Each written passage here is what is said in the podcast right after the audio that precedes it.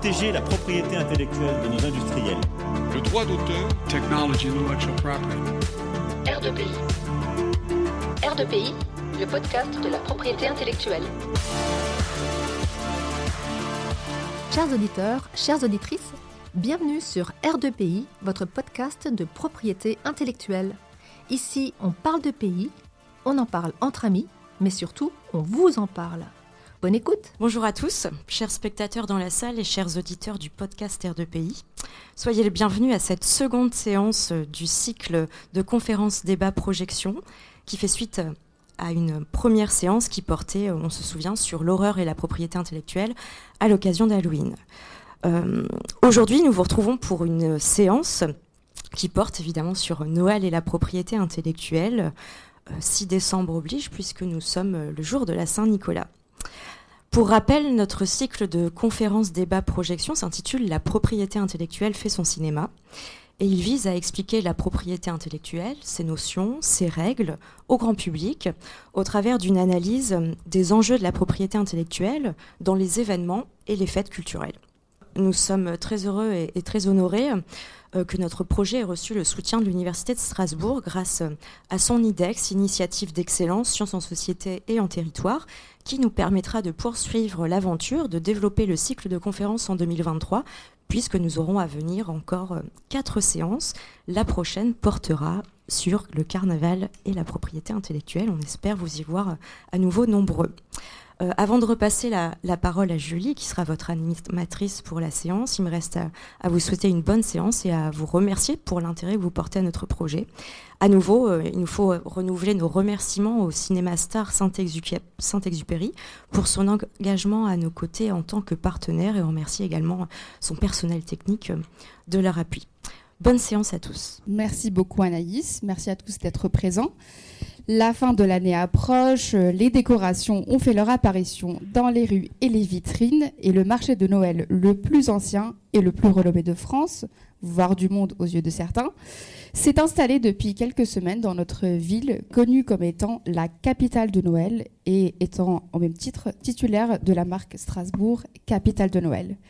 Nous vous remercions chaleureusement d'avoir laissé vos verres de vin chaud à l'entrée du Cinéma Star aujourd'hui pour nous rejoindre et parler de Noël et propriété intellectuelle. Pour les non-juristes de la salle qui ne connaissent pas la matière, la propriété intellectuelle est une branche du droit qui regroupe l'ensemble des règles applicables aux biens incorporels et donc aux créations intellectuelles et immatérielles.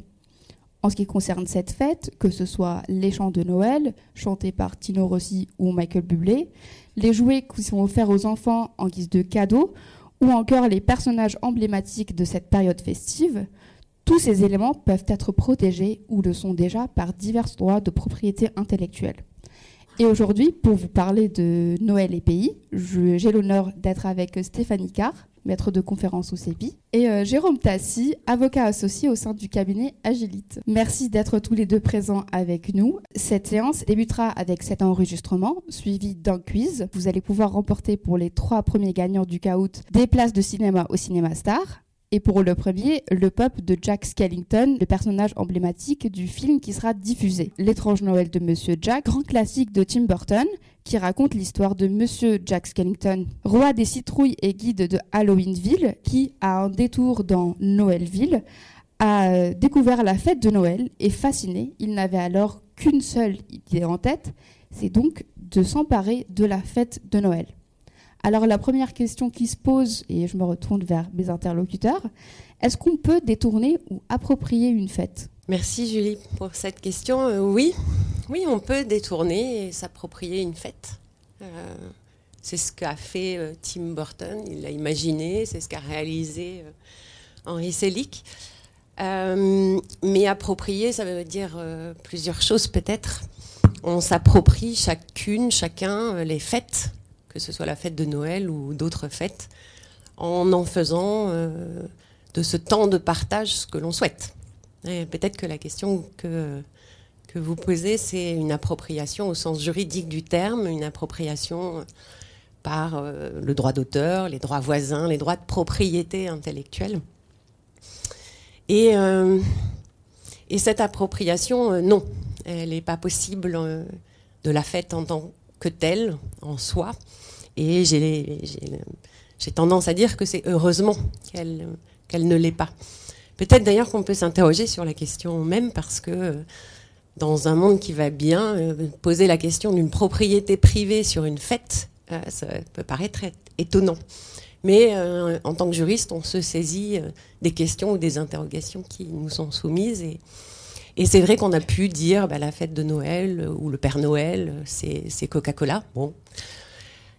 Non, une fête en, tant que telle, qu'elle soit de Noël ou Halloween ou Pâques, peut pas être appropriée parce que en tout cas du point de vue du droit d'auteur, euh, on ne peut pas s'approprier des idées, on ne peut pas s'approprier euh, des concepts, on ne peut pas s'approprier des informations. Il ne peut pas y avoir non plus de droit d'auteur sur des méthodes, sur des principes, sur des règles. Euh, on protège en droit d'auteur uniquement des créations, des créations qui sont dans un domaine large, littéraire et artistique. Et on les protège uniquement si elles résultent de choix libres et créatifs. C'est ce qu'on nomme l'originalité. Et en droit d'auteur, on protège les œuvres de l'esprit uniquement si elles sont originales. C'est-à-dire qu'elles résultent de choix libres et créatifs par lesquels l'auteur, une personne physique ou plusieurs, euh, s'est exprimé et a marqué par son individualité la, la création. Mais justement, si on ne peut pas protéger la fête en tant que telle, est-ce qu'on pourrait protéger les symboles de cette fête? Euh, oui. Après, il peut y avoir plusieurs euh, symboles de Noël. Et chacun y voit peut-être des choses différentes comme symbole de Noël. Moi, je ne sais pas. Pour moi, Noël, c'est le sapin, c'est les chants de Noël, c'est des étoiles, c'est des boules, c'est le Père Noël. Donc, il y, a énormément de, symboles de, Noël. Alors, peut-être qu'on peut en parler euh, l'un et l'autre de, chacun de ces points, mais euh, euh, sur les obtentions végétales, peut-être que sur le, sapin, on peut penser justement aux obtentions végétales, qui est un titre de propriété particulier. Mais sur d'autres types de créations comme bah, carte postale, il y a peut-être une actualité dont tu nous as parlé tout à l'heure sur la possible protection parce que euh, le domaine du droit d'auteur, c'est très large. Donc il peut y avoir des œuvres euh, de dessin, il peut y avoir des œuvres musicales, il peut y avoir qui peuvent constituer des symboles de, Noël. Jérôme, vous avez quelque chose à ajouter à ce qu'a dit Stéphanie? Oui, oui, tout à fait, je suis d'accord avec Stéphanie. Pardon. Euh, oui, par exemple, si on prend l'exemple des, cartes postales, hein, on en parlait avant, parce que j'étais ce matin à Marseille pour plaider un dossier de ce type-là, l'univers de Noël en tant que tel peut, peut être euh, reproduit sur des cartes postales avec des sapins, avec des Pères Noël. Euh, en tant que tel, euh, ça peut donner droit à prise d'un droit d'auteur si on a une formalisation particulière. donc ça peut être des objets, effectivement, l'univers Noël peut faire l'objet d'une certaine appropriation. Alors, ne sais pas quelle sera la décision, on pourra peut-être en reparler dans quelques jours. Mais euh, en tout cas, effectivement, la question qui se pose dans cette affaire c'est ça, effectivement, est-ce qu'on peut s'approprier quelque part euh, l'univers de, Noël? Et la réponse? Ah ben, La réponse, euh, la semaine prochaine. Peut-être que quand on parle de est-ce qu'on peut protéger les symboles de Noël, on peut aussi s'interroger, protéger des symboles, ça peut être par autre chose qu'une appropriation privative. Le droit d'auteur, c'est un droit de propriété, c'est un choix politique qui a été fait à un moment donné, mais euh, on peut aussi euh, songer qu'il y a des, euh, des fêtes qui pourraient être protégées à d'autres titres, une protection qui ne serait pas par l'octroi d'un droit exclusif à une personne ou certaines personnes. Et j'y pense parce que dans l'actualité assez récente, les fêtes de l'ours dans les Pyrénées ont été inscrits et nommés comme faisant partie du patrimoine culturel de l'UNESCO, le patrimoine culturel immatériel. Et là, euh, ça, n'entraîne pas une appropriation privative, mais euh, bah, des obligations des États de prendre des mesures pour sauvegarder ce, patrimoine, ce savoir-faire. Euh, quand on pense à Noël en Alsace, on pense au, au on pense. donc on pourra en discuter si, si vous voulez, de la protection des recettes de cuisine, mais il y a des savoir-faire traditionnels, il y a du folklore. Et euh, dans ce cas, certains pays peuvent prévoir euh, un droit d'auteur un peu particulier, dans les pays africains par exemple. Euh, mais même ailleurs, il peut y avoir une protection du folklore, mais pas forcément par une appropriation et une exclusivité au profit d'une personne. Et justement, en parlant de folklore, je pense que le personnage emblématique euh, dans tous les pays du monde, peut-être, enfin j'essaie de ne pas généraliser, généraliser pardon, c'est bien le personnage du Père Noël. juste en discutant avec les collègues, les gens autour, on se rend compte euh, qu'on l'a tous connu. Pour certains, euh, il est habillé en rouge, pour d'autres, ils le connaissent en bleu, comme en Russie, par exemple. Alors, est-ce que ce personnage est protégé ou protégeable? C'est un personnage qui a une longue histoire, euh, le Père Noël. Donc, c'est peut-être un peu particulier. Euh, Noël et le personnage de Noël, il a peut-être des racines dès les, je sais pas, les Saturnales romaines, les fêtes des fous pour l'épiphanie ou ou la fête de la nativité. Et puis après, euh, bah, pour faire aussi euh, honneur à là où nous sommes, euh, Saint-Nicolas. Et il y a eu des immigrants hollandais, allemands qui, ont véhiculé ce, personnage. Et puis Santa Claus. Et c'est vrai qu'on a souvent entendu et vu un Père Noël qui est le Père Noël euh, créé peut-être, euh, en tout cas dans cette représentation dans les années 30 aux États-Unis euh, par, pour la société Coca-Cola par un, illustrateur. Mais on voit bien que le personnage, il, a été construit au fur et à mesure. Et même quand on regarde des, poèmes comme The Day Before Christmas, qui, date euh, du début du 19e, on a une description de, Saint-Nicolas à l'époque, qui comprend déjà plein d'éléments euh, qui euh, constituent des caractéristiques du Père Noël tel qu'il est représenté aujourd'hui. Alors il y a eu des couleurs différentes, vert, au Moyen Âge, il est représenté en blanc et rouge, et dans, dans ce poème du de 1830. D'ailleurs, c'est un poème qui est très connu, mais pour lequel il y a eu euh, sept euh, personnes qui revendiquaient euh, la qualité d'auteur du poème même. Et en tout cas, dans ce poème, on a une description d'une personne qui est joviale, rondouillarde, avec une barbe blanche, qui, qui porte un sac de jouets. Enfin, il y, a énormément d'éléments qui sont déjà là.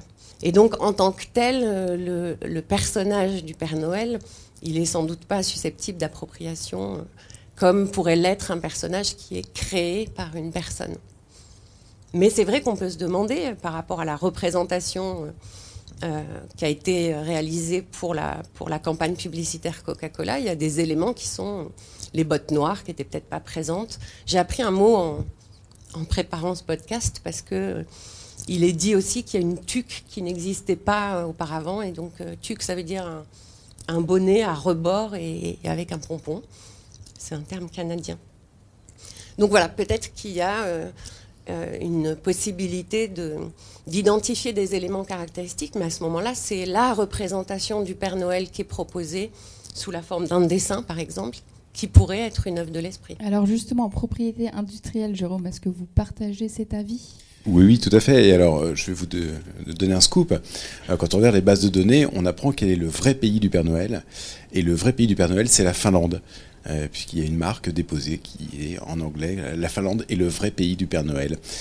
donc, visiblement, la marque est enregistrée, il n'y a pas eu de débat. Non, mais il y, a beaucoup de marques, effectivement, semi-figuratives, hein, qui représentent le Père Noël avec une certaine stylisation. il y en a effectivement pléthore, il y en a des dizaines et des dizaines. Donc par le droit des marques, effectivement, on peut avoir une certaine appropriation du Père Noël, mais toujours liée à une forme particulière et liée à des éléments verbaux euh, le, plus souvent. Il y a quand même beaucoup de marques également, enfin, il y a eu des tentatives de marques sur le Père Noël, enfin des marques purement figuratives, sans éléments verbaux. La plupart de ces marques ont été refusées par les offices, euh, notamment aux États-Unis. Et donc le personnage du Père Noël peut être enfin, peut faire l'objet d'un dépôt de marque euh, figurative ou semi-figurative euh, en tant que tel. Ah bah, en tant que tel, euh, à mon avis, oui, il n'y a, pas de, a pas de difficulté particulière, si ce n'est éventuellement les oppositions de, titulaires de droit antérieur. Stéphanie? Oui, juste pour aller plus loin, parce que on se sert de cette fête de Noël pour évoquer des, questions plus largement, et c'est vrai que la protection des personnages, c'est une question qui est, qui, qui est intéressante et qui n'est pas simple.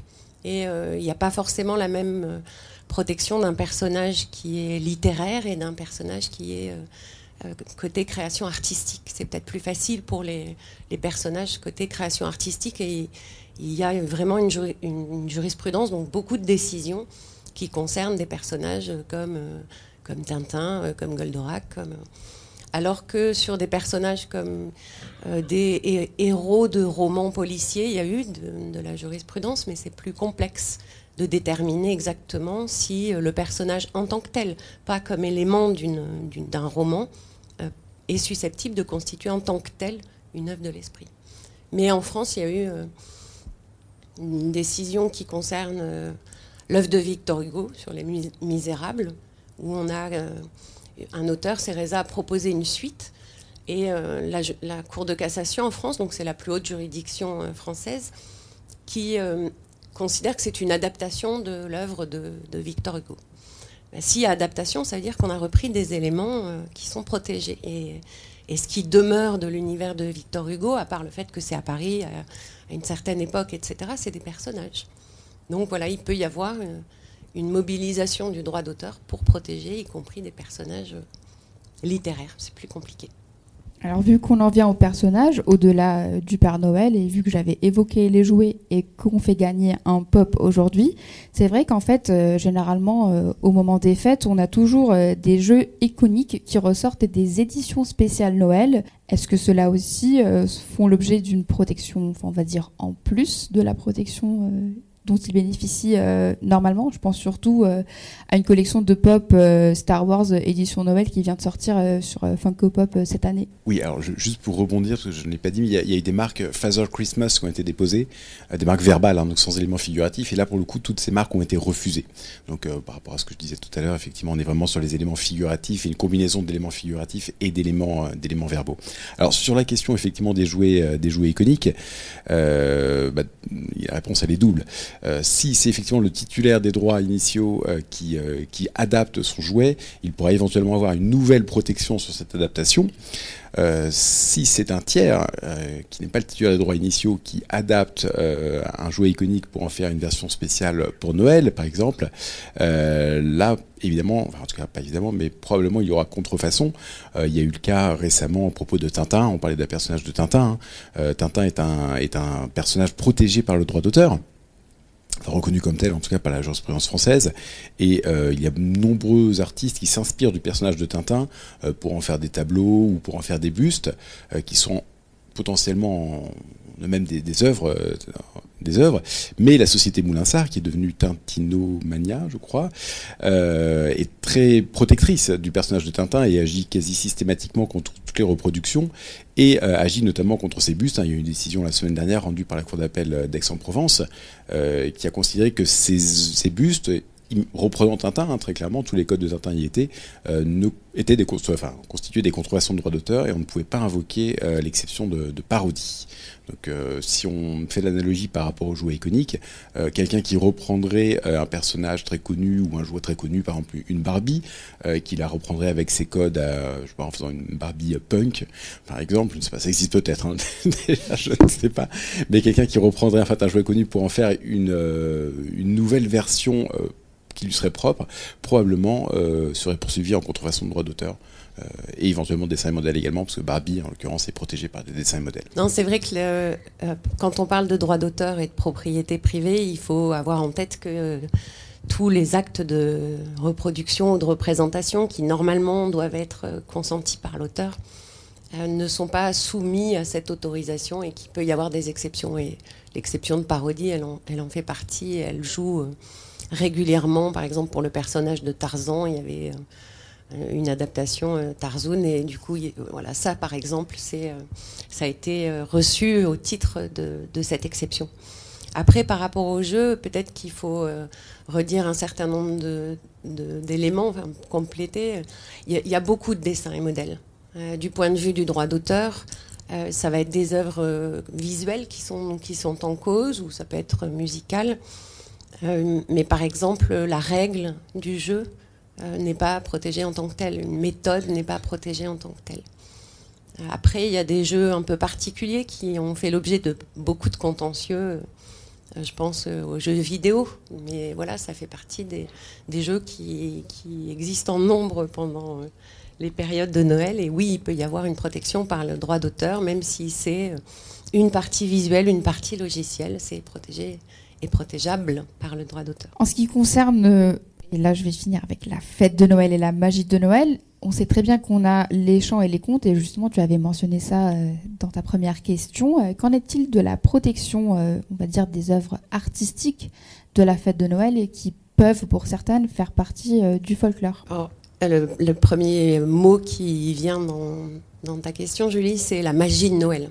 Alors déjà, on peut peut-être euh, euh, préciser que parce que c'est pas évident pour tout ce qui est euh, tour de cirque, pantomime, euh, magie, tour de magie, il peut y avoir une protection par, euh, par le droit d'auteur. Il n'y a pas beaucoup de, de décisions de justice en ce sens, mais en tout cas, puisqu'on est un centre de recherche, euh, le CEPI c'est un centre de recherche, il y a une thèse sur, euh, sur le sujet. Et il y a des, euh, il y a des contentieux. C'est pas que en France, même si euh, en France on n'a pas une exigence de fixation pour, euh, pour une œuvre normalement, euh, pour que ce soit protégé, alors qu'aux États-Unis, oui. Pour ce type d'œuvre, oui, il y a une exigence. Euh, mais par exemple, aux États-Unis, pour euh, l'homme canon, il y a eu une protection, mais c'est au titre des droits voisins. Donc là, on, évoque beaucoup le droit d'auteur depuis tout à l'heure. Le droit voisin, c'est pour, simplifier les droits qui peuvent être accordés soit à l'artiste-interprète qui euh, chante, qui joue une, une œuvre de l'esprit, soit au producteur qui fixe soit une séquence de son, soit une séquence euh, d'images animées. Alors j'en viens à, à la question des chants. Un chant de Noël peut très bien faire l'objet d'une protection euh, à la fois par le droit d'auteur ou par les droits voisins et par les droits voisins. À partir du moment où il y a une création, qu'elle est originale, ce qui n'est pas le cas de tous les chants qui sont euh, traditionnels et qui viennent de, de la tradition, du passage de génération en génération, qui peuvent ne pas avoir un auteur euh, en particulier, mais euh, mais il y a des, compositions musicales, des chansons qui peuvent être protégées par, euh, par le droit d'auteur. Et à ce moment-là, bah, c'est une protection qui, peut, qui, est importante, qui est contre ou qui permet d'autoriser ou d'interdire toutes les reproductions, toutes les communications au public. Et ça peut être aussi euh, par des droits voisins. Pour l'artiste-interprète, celui qui chante, c'est des droits voisins. Mais c'est pas forcément les mêmes droits, c'est pas forcément la même durée. Euh, pour les droits voisins, la, durée, elle est euh, par principe plus courte.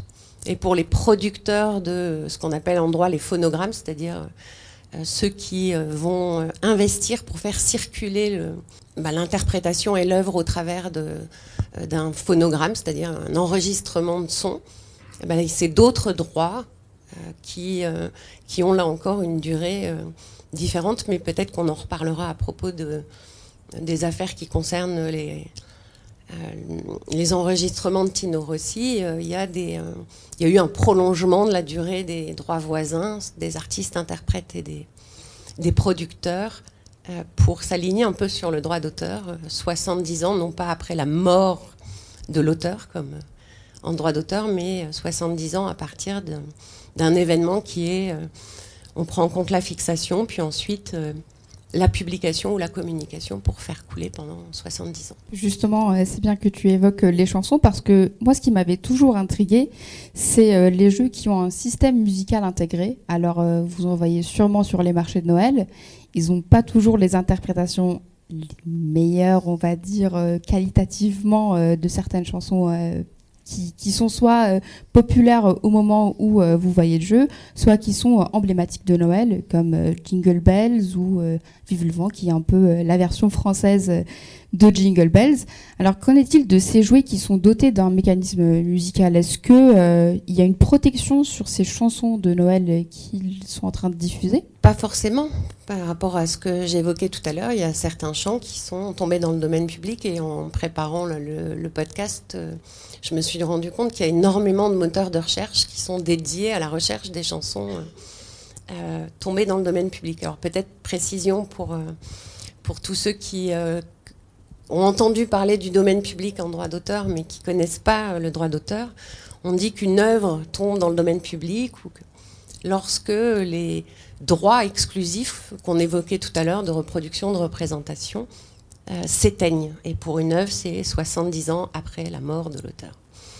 Et donc certaines, certaines de ces euh, musiques, chansons, compositions musicales sont tombées dans le domaine public. Et du coup, euh, on ne peut pas euh, interdire ou revendiquer un pourcentage, alors même que l'intégration de ces, de, ces, de ces process, de ces mécanismes, il y, a bien reproduction d'une œuvre, donc en principe soumise, quand les droits existent, à l'autorisation des titulaires de droits. par contre, il y a un autre aspect en droit d'auteur qui est les, le droit moral, la protection par les droits qui sont là pour protéger non pas des intérêts économiques, mais des intérêts euh, euh, très euh, extra-patrimoniaux, très personnels. par exemple, en droit d'auteur, on a considéré que le lien était tellement intime entre l'auteur et son œuvre, et c'est valable en droit voisin pour l'artiste interprété et son interprétation, qu'on lui permet d'exiger d'être nommé comme auteur quand on utilise l'œuvre, on lui donne aussi la possibilité de s'opposer aux utilisations de l'œuvre qui, pour lui, euh, manqueraient de respect à l'œuvre. On enlève euh, euh, une strophe dans une chanson, par exemple, c'est pas respectueux de l'œuvre. Et c'est vrai que dans ces, vous disiez, il n'y a pas toujours des enregistrements de qualité ou le rendu est pas toujours très bon. Et donc, il pourrait y avoir une revendication d'un droit moral en disant euh, euh, que là, l'utilisation porte atteinte au droit au respect euh, de l'œuvre. Et c'est valable pour les artistes interprètes. Évidemment, les producteurs qui sont des investisseurs n'ont pas de droit moral. Il y a eu de la jurisprudence, pas forcément pour, à ma connaissance, pas forcément pour, pour ces, ces intégrations dans des jeux, quoique pour les karaokés. Oui, il y a eu. Euh, de la jurisprudence euh, où la revendication était de, dire euh, le fait de ralentir le rythme, le fait de coller des images un peu moches. Enfin, dans un karaoké, les images elles sont souvent terribles. Il y a atteinte au droit au respect, au droit au respect de l'œuvre. Et donc, on ne peut pas chanter du Maria Carré n'importe où, n'importe comment, dans un karaoké ça dépend comment on chante. Juste pour rebondir sur ce que disait euh, Stéphanie, il euh, y, a eu des cas assez intéressants hein, sur, les, sur des, des, des, des, mélodies, surtout qui étaient, qui étaient encore protégées par le droit d'auteur, qui n'étaient pas dans le domaine public, euh, et sur des atteintes au droit moral. Je pense notamment à une affaire qui est assez ancienne, mais sur les téléphones portables, donc une, sonnerie musicale qui reproduisait, enfin une sonnerie qui reproduisait un, morceau, ça a été considéré comme une atteinte au droit moral de l'auteur. parce qu'effectivement, ce n'était pas de très bonne qualité. Et récemment, il y a eu la question des boîtes à musique.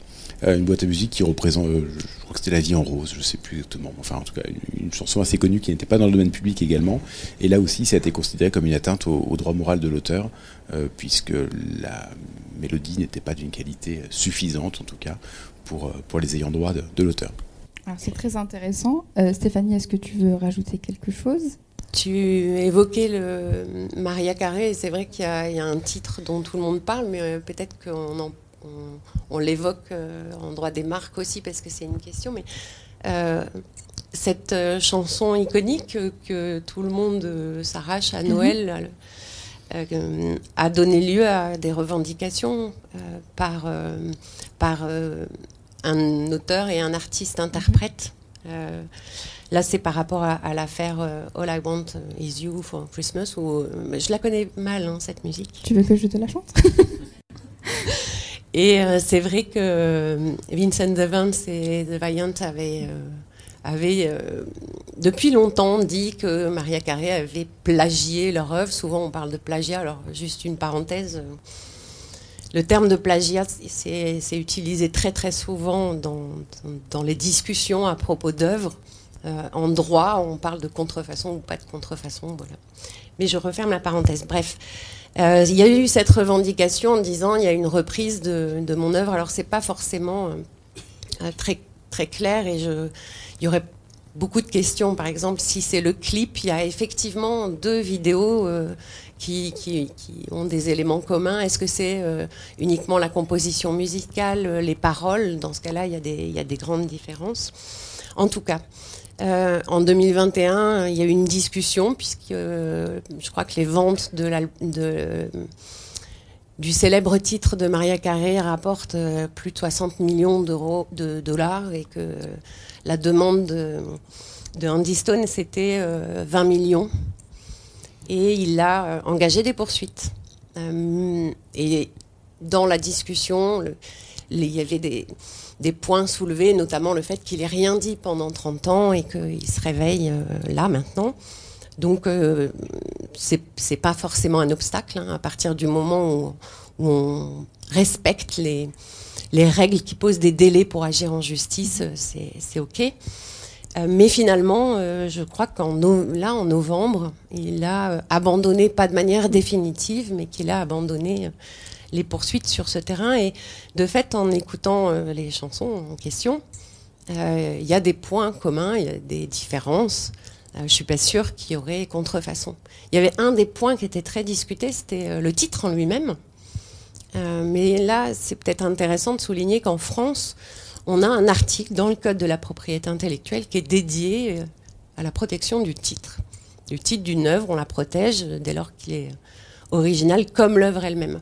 Ce qui n'est pas forcément le cas aux États-Unis, par exemple. Il n'y a pas forcément, et en tout cas, il n'y a pas de disposition consacrée au titre en tant que tel, et les œuvres qui sont constituées de quelques mots ont plus de mal à, se faire un chemin dans, euh, dans le système du, copyright. Et euh, c'est peut-être pour ça d'ailleurs que Maria essaie un peu de cumuler entre guillemets euh, les droits d'auteur et même les droits voisins sur ses œuvres parce que en faisant mes recherches, je me suis rendu compte non seulement que son album de Noël emblématique datait de 1997 quand même, euh, mais aussi qu'en fait elle était productrice, artiste-interprète et apparemment euh, auteur de toutes les paroles de ses chansons, enfin en tout cas de cet album-là. Soit euh, elle se revendiquait co-auteur avec la, le folklore, parce que quand je regardais les crédits, en fait, il était marqué que c'était des chansons folkloriques reprises par Maria, donc c'est très intéressant de savoir que c'est peut-être justifié par le système de copyright américain. Je reviens juste au euh, jouet parce que on se pose aussi la question euh, sur euh, le fait que tous ces jouets, ou majoritairement, soient conçus et fabriqués en Chine. Et donc là aussi, on part un peu sur un aspect de droit international. Et ma question pour vous, Jérôme, c'est est-ce que la protection de ces produits en Europe reste intéressante pour ces fabricants? Et si oui, euh, sous quelle forme Alors oui, effectivement, euh, plus de 80% euh, des jouets de contrefaçon dans le monde sont fabriqués en Chine. Donc c'est vrai qu'on a énormément de, de, de, contrefaçon chinoise. Et ce qui est très particulier dans le secteur du jouet, c'est qu'on est sur des secteurs, sur des, durées de vie très courtes. À part quelques jouets iconiques, mais qui sont des jouets très anciens. on peut penser au Rubik's Cube ou à Sophie la girafe pour les jouets français. la plupart des jouets qui sortent chaque année dure 3 ou 4 mois. Euh, j'en ai apporté quelques-uns ici. Euh, sur le podcast, ça ne se voit pas, mais c'est ce qu'on appelle un fingerlings. Euh, le fingerlings, c'était un jouet qui était très à la mode en 2018, mais ça a duré 4 mois, mais ça a été une folie. Des millions de produits qui ont été vendus en France et à travers le monde, des, dizaines et des dizaines de millions. Donc on est sur un produit qui, qui marche extrêmement bien, mais qui a une durée de vie très courte. C'est qu'en fait, ça va durer 6 mois. Et euh, ce qui est intéressant sur ce produit, euh, particulièrement si, on regarde, c'est que la société, euh, c'est la société Wuvi, qui est une société chinoise, et elle a mis beaucoup de temps à se protéger. et comme elle a mis beaucoup de temps à se protéger, il y a eu énormément de dépôts, on va dire de dépôts parasites, donc des sociétés, enfin des sociétés, des sociétés chinoises ou des particuliers chinois, qui ont déposé en fait des titres de propriété intellectuelle, notamment en Europe, hein, donc des dessins et modèles communautaires, sur sur des imitations du Fingerlings. Et donc la société Wuvi, euh, qui a réalisé un carton commercial, a bataillé pendant des années et des années pour essayer de récupérer finalement la, priorité dans le temps de ces dépôts euh, de dessins et modèles. Et c'est assez curieux, on, pense, enfin, on peut penser qu'elle a effectivement pas du tout anticipé le succès de ce produit, donc elle ne s'était pas protégée, euh, ne s'était pas protégée avant. Donc c'est vraiment un exemple assez frappant de probablement de mauvaise stratégie, parce que les produits, on peut penser qu'ils ont été développés bien avant le succès en 2018, et euh, finalement, ils ont cherché une protection au moment où on s'est rendu compte qu'il y avait du succès. Euh, les choses sont tellement vite dans le domaine du jouet et particulièrement en Chine qu'effectivement il y a, euh, j'ai indiqué quelques exemples ici, mais il y, a, 6 ou 7 dessins et modèles uniquement en Europe qui avaient été déposés avant la société Wuvi. Ça a été, ça, a été extrêmement dur pour elle de se battre. Alors après il y a eu d'autres dépôts de dessins et modèles, mais elle avait réussi à enregistrer le sien entre-temps en 2017. Euh, mais ce qui est intéressant sur un jouet de ce type-là, aujourd'hui, il n'y en a plus jamais. Enfin, c'est quasiment un musée, hein, un musée du jouet. Alors ça date de 2018. Et chaque année, finalement, euh, on se rend compte qu'il y a un nouveau jouet qui sort, même plusieurs fois par an. Euh, et les droits de propriété intellectuelle ont, cette vocation finalement d'assurer une pérennité dans le temps. Hein. Généralement, donc les marques, c'est 10 ans renouvelables de manière indéfinie. Les dessins modèles, on a un maximum de, 25 ans. Et le droit d'auteur, on le disait, c'est 70 ans à compter de la mort de l'auteur. Donc on a une durée très longue. Et dans le secteur du jouet, finalement, cette durée très, très longue, à part quelques jouets iconiques hein, qui resteront là quelques années, n'est pas forcément très pas forcément très approprié, en tout cas c'est pas forcément le, plus efficace. Euh, mais euh, néanmoins il faut le faire, puisque enfin se, protéger en tout cas euh, pour éviter bah, pour éviter notamment cet amas de contrefaçon. Hein. Si on regarde les statistiques, les jouets c'est le deuxième type de produit qui est le plus contrefait à travers le monde. donc en premier on a les on a les vêtements et juste après on a les les jouets. Hein. Rien qu'en France en 2020, il y a 473 000 jouets de contrefaçon qui ont été retenus par les douanes.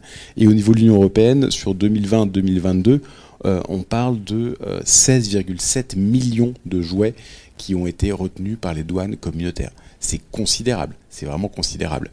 Euh, et quand on regarde les conséquences économiques que ça peut avoir, il y a une étude qui a été faite en 2015 par l'UIPO et l'OCDE. Les, les, pertes que ça représente sur l'Union européenne, c'est 1,4 milliard d'euros dû à cette contrefaçon des jouets. Donc c'est vrai qu'on est sur un secteur, euh, c'est assez particulier, un secteur enfantin qui s'adresse à, euh, des enfants essentiellement, mais on est sur un secteur économique qui est très important et qui fait vivre énormément euh, d'acteurs en Europe de moins en moins en Europe, surtout en Chine, mais on a quand même quelques acteurs en, Europe et notamment en France. Et on peut penser à, Sophie la girafe, hein. Sophie la girafe qui est une société, enfin qui est un jouet français à l'origine, euh, la société euh, Vully, je crois à l'origine, qui depuis s'appelle Sophie la girafe et qui a un jouet phare, c'est Sophie la girafe. Il y en a d'autres. Euh, il y en a un avec un fan et il y a un dromadaire aussi, je crois. Mais enfin, ils sont moins connus, ils ont moins de succès que, que Sophie la girafe. Et ce qui est intéressant sur Sophie la girafe, c'est que c'est un jouet qui est assez, assez ancien. Je crois qu'il date des années 60. Euh, en tout cas, la, première version, et c'est un jouet qui est toujours euh, d'une actualité importante. Hein, que ça se vend toujours. Je n'ai pas les chiffres en tête, mais ça se vend toujours euh, énormément. et c'est là qu'on va. Là, je parlais du temps tout à l'heure, du fait que sur les jouets qui passaient au bout de trois mois, bah, finalement, la propriété intellectuelle était un peu disproportionnée. Là, un exemple comme Sophie la girafe, on est peut-être sur sur, un type de jouet où la protection est adaptée et même dépassée. Hein. Quand on pense au dessin et modèle, un dessin et modèle, c'est 25 ans. Euh, donc si on part de l'hypothèse où ça a été déposé dans les années 60, euh, aujourd'hui, la première version de Sophie la girafe n'est plus protégée par le dessin et modèle. Alors il y a des nouvelles versions qui ont été proposées, euh, déposées, je vous rassure. mais surtout pour, pour contourner cette, cette difficulté, Sophie la girafe est déposée à titre de marque verbale, donc le nom lui-même, Sophie la girafe, mais également à titre de marque Euh, donc la girafe, la forme de la girafe est protégée. Euh, et euh, là, c'est très intéressant pour, pour le titulaire de marque, mais également d'un point de vue juridique, puisque finalement cette marque tridimensionnelle permet d'avoir une durée illimitée, hein, puisqu'une marque c'est 10 ans renouvelable indéfiniment, et ça permet à la société, donc Sophie la Girafe, d'avoir un monopole et de permettre de faire des actions judiciaires et également de faire des, retenues en douane. C'est quelque chose, comme je le disais tout à l'heure, qui est très important dans le domaine du jouet. Ça marche extrêmement bien, tout simplement parce que c'est assez simple pour les douaniers de repérer les contrefaçons et de vérifier si ce sont des produits illicites ou pas. Euh, et le fait d'avoir des droits de propriété intellectuelle et notamment des marques euh, permet, euh, permet d'avoir cette, cette, action efficace pour empêcher l'entrée sur le marché européen et ou en France de ces produits de contrefaçon, de ces jouets de contrefaçon. Et justement, je voulais rebondir sur ce que vous dites à propos des retenues en douane et de la contrefaçon de manière générale. Donc, il a été observé que dans le secteur des jouets, pour ceux qui ne le savent pas, qu'en fait, on a deux pics d'activité de contrefaçon euh, durant l'année. Le premier est durant les fêtes de Noël, donc durant cette période-là, et le deuxième étant l'été à l'approche des vacances. Et moi, un chiffre m'a frappé dans une des études de, l'IPO, c'était qu'en fait, la contrefaçon est chiffrée à plus de 60 millions d'euros de pertes par an pour euh, l'Union européenne. Et euh, qu'en fait, euh, je suis allée me renseigner concernant les jouets en préparant ce podcast et j'ai découvert d'autres statistiques intéressantes aussi, notamment qu'en fait, 99% des entreprises dans l'Union européenne qui sont dans le secteur des jouets sont des PME et euh, donc euh, que chaque année ils subissent euh, des milliers d'emplois de pertes à cause de la contrefaçon.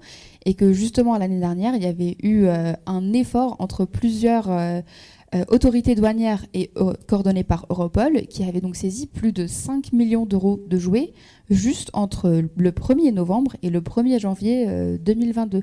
Donc c'est vraiment des chiffres hallucinants.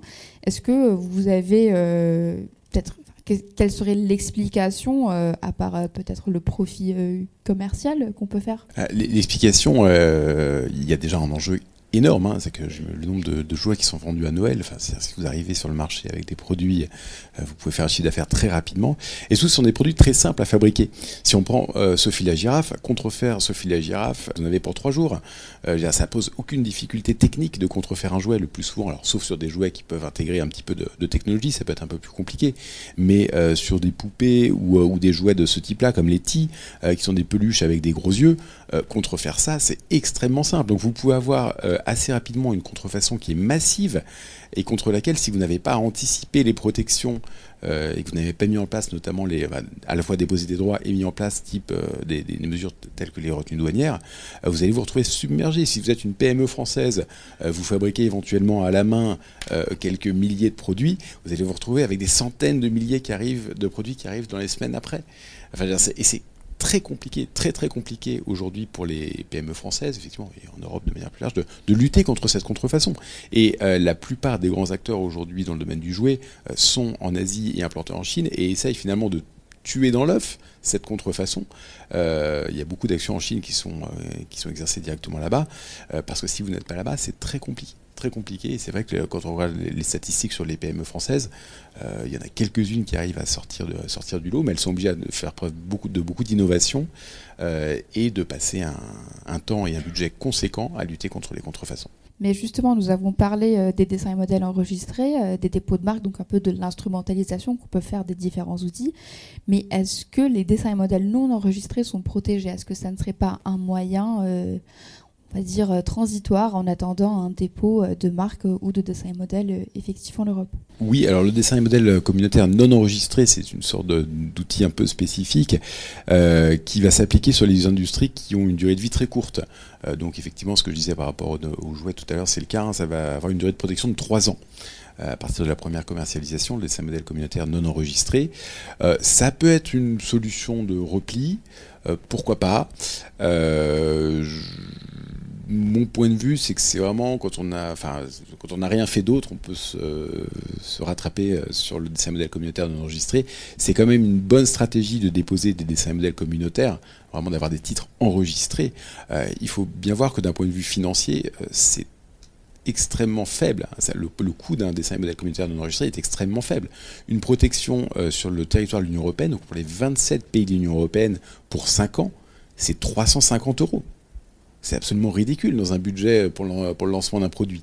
Donc, euh, se passer d'un dessin modèle communautaire enregistré en se disant le dessin modèle communautaire non enregistré me permettra d'engager les actions adéquates, euh, me paraît un peu risqué. En tout cas, euh, ce n'est pas forcément une bonne stratégie de protection. Mais ils auront toujours la protection en droit d'auteur Non, c'est vrai que, que les mesures qu'on peut demander ou les sanctions sont, sont intéressantes. C'est ce qui rend la protection un peu forte. On peut demander des destructions, on peut demander des restitutions des produits euh, en question. Donc, euh, mais sinon, c'est les, mêmes moyens, les mêmes moyens de défense. Il peut y avoir aussi euh, des, retenues en douane, des saisies et des actions en justice.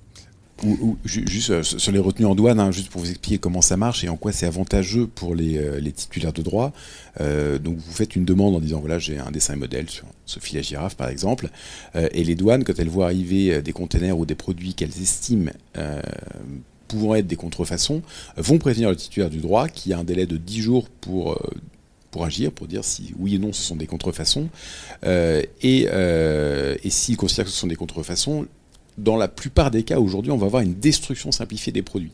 C'est-à-dire que les douanes vont euh, demander au, possesseur des produits, à celui qui a importé les produits, si jamais il accepte ou pas la destruction simplifiée des, la destruction des produits.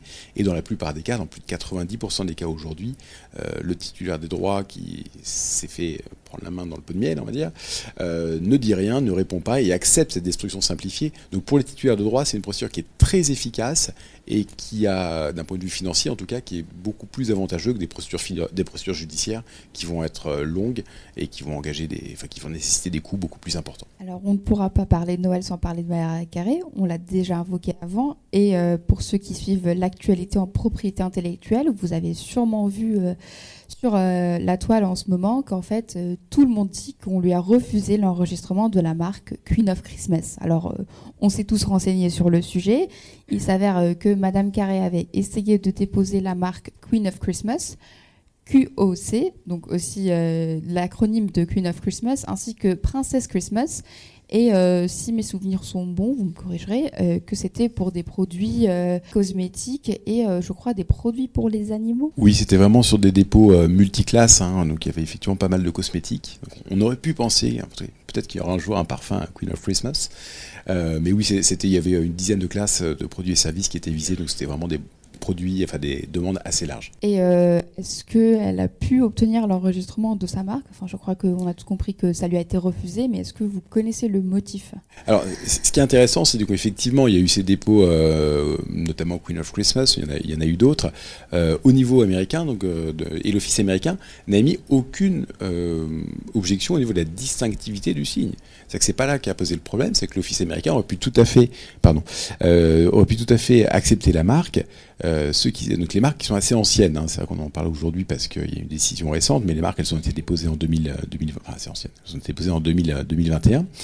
Euh, et ce qui s'est passé, c'est qu'il y a eu une opposition d'une chanteuse que je ne connais pas personnellement, qui s'appelle Elizabeth Chan, euh, qui avait fait un album Queen of Christmas et qui a fait, euh, qui a formé opposition devant l'USPTO, euh, donc l'office, euh, l'office américain des brevets et des marques. Euh, avec euh, voilà, une, une phrase d'attaque que j'indiquais ici, euh, Christmas is big enough for more than one queen. Euh, c'est très poétique cette demande d'opposition. Alors, ce qui est très frustrant pour le jury, c'est que je cherchais une décision. Euh, quelle est la décision? Qu'est-ce qui a été rendu comme, euh, décision par l'office? Eh bien, en réalité, euh, Maria Carré, enfin plus exactement la société de Maria Carré qui s'appelle Lotion, n'a pas répondu à cette opposition et donc sa marque, a les marques qu'elles ont, qu'elle a déposées ont été réputées abandonnées. Donc, il n'y a pas vraiment de décision, mais le résultat effectivement que les marques Queen of Christmas aujourd'hui, enfin déposées par Maria Carré, ne sont pas enregistrées. Mais ce qui est intéressant pour revenir à notre sujet, c'est que s'il n'y avait pas eu cette opposition, très vraisemblablement, l'Office américain aurait accepté les marques puisqu'elle n'avait émis aucune, euh, aucune objection de, défaut de distinctivité. Parce que je ne sais pas si c'est euh, un critère qui est aussi avancé par l'USPTO pour euh, l'enregistrement des marques. Là. C'est Ouais, un peu plus libéral aux États-Unis qu'en Europe, mais oui, sur certains cas, on, on aurait pu avoir en tout cas un, un défaut de distinctivité. Euh, par exemple, sur des marques comme Merry Christmas ou Happy Christmas aux États-Unis, elles ont été refusées par l'Office euh, pour défaut de distinctivité. Et est-ce que un Happy Christmas ou un Merry Christmas euh, en Europe, euh, du coup, aurait pu être euh, enregistré? Euh, C'est une bonne question. Euh, alors c'est assez particulier parce qu'il y a beaucoup de marques qui ont et beaucoup de tentatives en tout cas d'enregistrement qui ont été refusées, Euh, mais il y en a un certain nombre qui ont été euh, qui ont été acceptés euh, pour des produits en fait qui n'ont pas forcément ils sont pas forcément liés à Noël. hein. Euh, on peut penser à des bières par exemple ou, ou- à du vin. La plupart sont quand même refusées, mais il en existe certaines sur le marché. Et alors il existe même certaines marques en France Noël tout court notamment dans le produit, dans le domaine alimentaire. Donc euh, c'est assez, curieux de voir ça. Alors c'est des marques qui ont été enregistrées il y a assez longtemps. hein.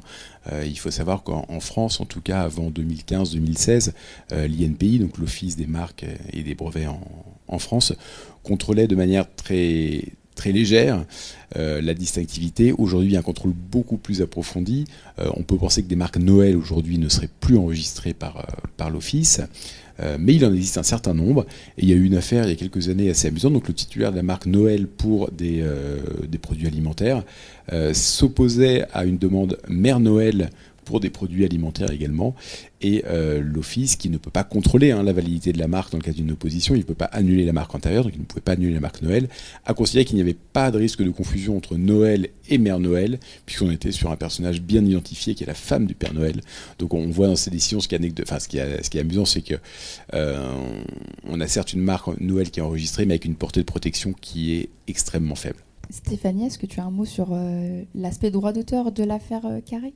Alors, ben, je l'ai évoqué tout à l'heure, mais par rapport euh, aux, aux marques, euh, il y a quand même des, euh, des marques qui contiennent Noël ou Père Noël et qui sont euh, associées à des éléments figuratifs. Mais pour le, le côté droit d'auteur, un titre comme Le Père Noël est une ordure, oui, ça a été accepté, c'est protégé parce que pour le coup, c'est très, très proche du droit des marques.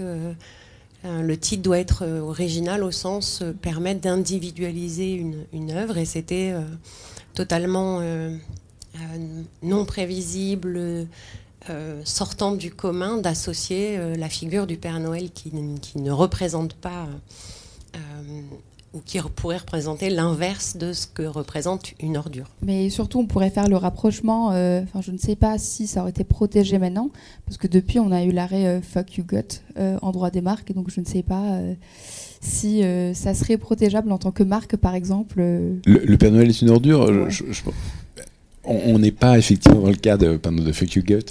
Euh, je, pense que ce serait euh, toujours, euh, alors à titre de marque, peut-être pas, mais au titre du droit d'auteur, l'originalité, je pense qu'on remplirait sans doute le critère. Quelques mots à rajouter sur la magie de Noël, la fête de Noël et l'API avant qu'on clôture? Juste par rapport au temps, il commence à faire faim et on n'a pas parlé de la protection des bûches, mais ah bah c'est un autre sujet pour une autre fois. C'était au thème d'un colloque des des étudiants du, du CEPI euh, sur la protection des créations culinaires. Et donc je réponds juste, puisque j'ai soulevé la question, c'est pas protégeable par le droit d'auteur, les saveurs et les saveurs alimentaires ou gustatives. Mais alors justement, il faudra nous rejoindre pour la prochaine édition, pour Carnaval, pour qu'on parle plus des savoirs traditionnels de manière générale et potentiellement des recettes et de la pays. Donc on ne tease pas trop, mais quand même assez pour que vous reveniez. Et euh, Jérôme? Moi, juste un mot qui va pas être très joyeux, mais euh, la contrefaçon dans le domaine des jouets, hein, c'est pas euh, uniquement une question économique, il y a une question de santé publique également, puisqu'on s'adresse à des jouets à destination de, jeunes enfants. les jouets sont très contrôlés, il y a beaucoup de certifications, c'est-à-dire peut pas mettre tout et n'importe quoi, notamment en termes de produits chimiques sur les jouets.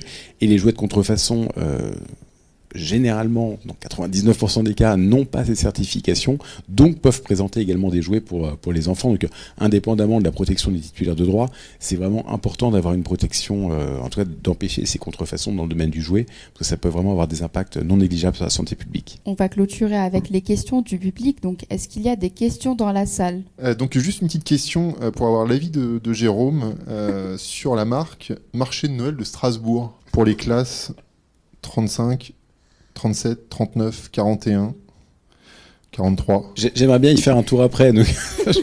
je, vais faire une réponse. Euh, non, euh, juridiquement, euh, il me semble que la marque, elle est totalement descriptive. pour le coup, je la connais pas. C'est une marque enregistrée Oui, c'est une marque enregistrée, 2011. 2011. Alors, ça, correspond par la ville de Strasbourg. Oui, je, suppose. J'ai vu que la ville, enfin, par rapport à la ville de Nancy avait déposé Saint-Nicolas également. Euh, ça fait penser à ça. Euh, alors aujourd'hui, effectivement, 2011, on avait un contrôle qui était très léger par l'INPI euh, de, la, distinctivité, de la descriptivité. donc c'est pour ça que cette marque a été enregistrée. honnêtement, elle serait déposée aujourd'hui sauf à prouver un caractère distinctif acquis par l'usage, mais en tout cas en termes de distinctivité autonome et intrinsèque, ça me paraîtrait très compliqué aujourd'hui de l'enregistrer. Et en tout cas, si jamais Strasbourg agit contre, bah, je ne sais pas qui pourrait utiliser la marque marché, Marchanel de Strasbourg en dehors de Strasbourg, euh, mais, euh, euh, en tout cas, oui, si la ville de Strasbourg agissait contre quelqu'un sur la base de cette marque, très probablement elle serait annulée. Mais justement, quel est l'intérêt stratégique de déposer ce type de marque? Puisqu'on ne peut pas interdire à un opérateur économique de dire voilà, je serai au marché de Noël de Strasbourg pour vendre des churros, ça, n'en a plus le droit, pour vendre des, crêpes ou je ne sais quoi. Bah, l'intérêt, euh, il peut être éventuellement dissuasif. Euh, c'est toujours utile d'avoir des marques, même si elles ne veulent pas grand-chose pour faire des mises en demeure. Euh, et je suppose qu'il doit y avoir des partenariats, des contrats de partenariat derrière avec certains, peut-être certains commerçants. donc c'est vrai que la marque peut servir de, soutien à ces contrats, mais l'intérêt juridique, il est très, très faible, de mon point de vue en tout cas. Merci. Est-ce qu'il y a d'autres questions dans la salle? Bonsoir. Euh, moi, j'avais une question par rapport à Strasbourg, capitale de Noël. Je sais qu'il euh, y a un concours qui est organisé enfin, tous les ans pour, pour, désigner la ville qui est la capitale de Noël. Et je sais que c'est pas Strasbourg qui la remporte. Enfin, pas forcément. Et du coup, ça pose peut-être un problème juridique, le fait que ce soit enregistré au titre de marque à Strasbourg. Ah, alors, pareil, hein, Strasbourg, capitale de Noël, euh, bon, la, la, marque est enregistrée quel est l'intérêt de ce genre de marque C'est un peu comme le marché de Noël de Strasbourg. ça n'a pas vraiment d'intérêt. C'est-à-dire que qu'est-ce que peut en faire la ville de Strasbourg? Pas grand-chose. Alors après, effectivement, est-ce qu'on pourrait être euh, attaqué? Est-ce que la ville de Strasbourg pourrait être attaquée pour le caractère trompeur de cette marque? Euh, pourquoi pas, on pourrait l'envisager. je ne sais pas qui a gagné euh, cette année le concours. Je, ne connais pas ce concours de la, capitale de Noël, mais effectivement, on peut penser que effectivement, quelque part, Strasbourg s'accapare une sorte de monopole sur un titre qui n'existe pas vraiment, mais en tout cas qui pourrait être discuté. Euh, et peut-être que la marque, effectivement, pourrait être annulée pour caractère trompeur. Ça pourrait être un, bon argument, en tout cas. Bonsoir. Euh, je voulais savoir, est-ce que les informations sur les données personnelles des enfants détenus par le Père Noël sont RGPD compatibles? C'est une, très bonne question. Il y a un ouvrage qui est, paru euh, par, et écrit par un professeur de, droit public euh, qui euh, fait les procès du Père Noël. C'est très lié à l'histoire aussi euh, du personnage dans, dans les écrits de Charles Dickens, c'est-à-dire sur le traitement inhumain des, lutins, l'utilisation des données personnelles des enfants. Et donc il y, a, énormément de réflexions, le, mauvais traitement des reines, euh, qui pourrait être euh, développé au travers d'un colloque de six jours pendant le marché de Noël, où on inclurait la recette du vin chaud pour savoir si elle est protégeable par le droit d'auteur. Merci d'avoir écouté R2PI, un podcast proposé par le CEPI. Retrouvez notre actualité sur le site du podcast et sur nos comptes Twitter, Instagram et LinkedIn. Les liens sont en description d'épisode. Vous pouvez également nous écrire par email à l'adresse r2pi.contact@gmail.com. À la semaine prochaine.